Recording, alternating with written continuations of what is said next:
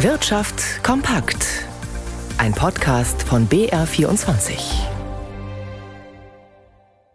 Im Studio Stefan Lina. Immer mehr Verbraucherinnen und Verbraucher achten beim Einkauf auf den Euro. Angesichts einer hohen Inflationsrate und der Aussicht auf weiter steigende Energiepreise wird beim Konsum gespart. Das belastet den Einzelhandel, das zeigt die aktuelle Branchenumfrage des Münchner IFO-Instituts.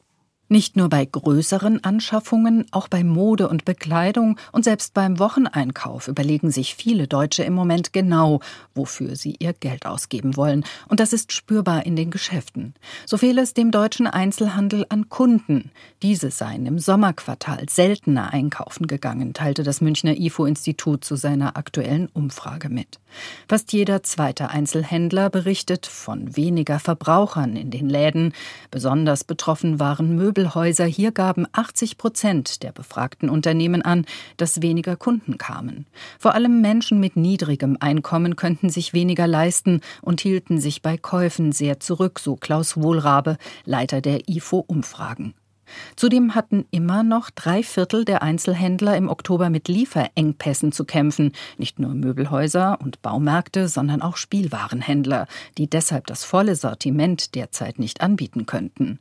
Viele Händler machen sich Sorgen um das Weihnachtsgeschäft, so Wohlrabe, denn die Kaufzurückhaltung gepaart mit Lieferschwierigkeiten dürfte sich auf die Geschenke unterm Christbaum auswirken. Monika Stiel, BR24 Wirtschaft. Die spanische Wertpapieraufsicht hat den Weg für das Angebot von Siemens Energy zur Komplettübernahme von Siemens Gamesa freigemacht. Damit darf der Münchner Konzern für die noch ausstehenden Aktien seiner spanischen Windkrafttochter bieten. Ziel ist es, den Anteil von derzeit rund zwei Dritteln so weit zu steigern, dass Gamesa von der Börse genommen werden kann. Siemens Energy verspricht sich davon, die kriselnde Tochter schneller wieder auf Kurs bringen zu können. Heute wurde in München der Bayerische Tourismustag eröffnet. Die Branche blickt im Freistaat auf eine vergleichsweise gute Sommersaison zurück. Erleichterung besteht zudem, weil in diesem Winter, Stand heute, keine gravierenden Einschränkungen aufgrund von Corona-Maßnahmen drohen. Dennoch gibt es viele Herausforderungen. Es ist keine leichte Saison, in die der bayerische Tourismus steuert.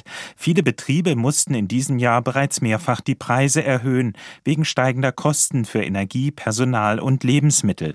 Gleichzeitig sitzt bei den Gästen das Geld nicht mehr so locker. Ein weiteres Problem der Branche ist der Fachkräftemangel.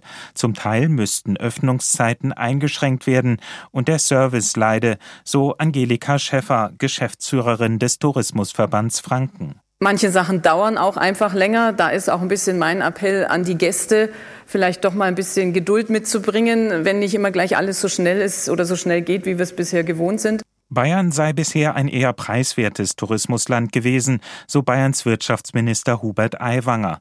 Künftig werde man mehr in Qualität investieren und das Personal besser bezahlen müssen, um die Berufsbilder in der Tourismus- und Gastrobranche attraktiver zu machen. Walter Kittel, BR24 Wirtschaft. Bei einer Cyberattacke auf den Autozulieferer und Reifenhersteller Continental sind den Hackern offenbar massenhaft Daten in die Hände gefallen. Jan Plath in unserem Börsenstudio, wie sieht es denn für die Conti-Aktie im DAX aus? Also es gibt ja immer wieder und immer öfter Cyberangriffe auf Unternehmen. Das müssen sich auch Aktionäre und Firmen klar sein. Im August, da hatte ja Continental schon generell diesen Angriff öffentlich gemacht. Heute wurde jetzt eingeräumt, dass dabei eben auch Daten abgeflossen seien. Die Untersuchung mit Hilfe externer Experten, die dauere an, heißt es, was die Anleger heute anscheinend allerdings doch soweit äh, kalt lässt. Die Continental-Aktien im DAX, die verteuern sich sogar um ein Prozent.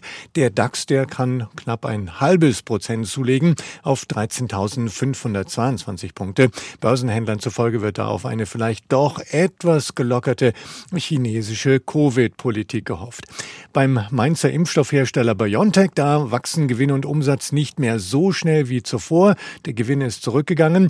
Insgesamt aber ist BioNTech zuversichtlich und stockt die Umsatzprognose für dieses Jahr auf. Schub kommt vom Geschäft mit den neuen Omikron-Boostern, heißt es da. Die Aktien von Biontech, die steigen um fast drei Prozent. Der Euro bewegt sich bei 99 US-Cent 85.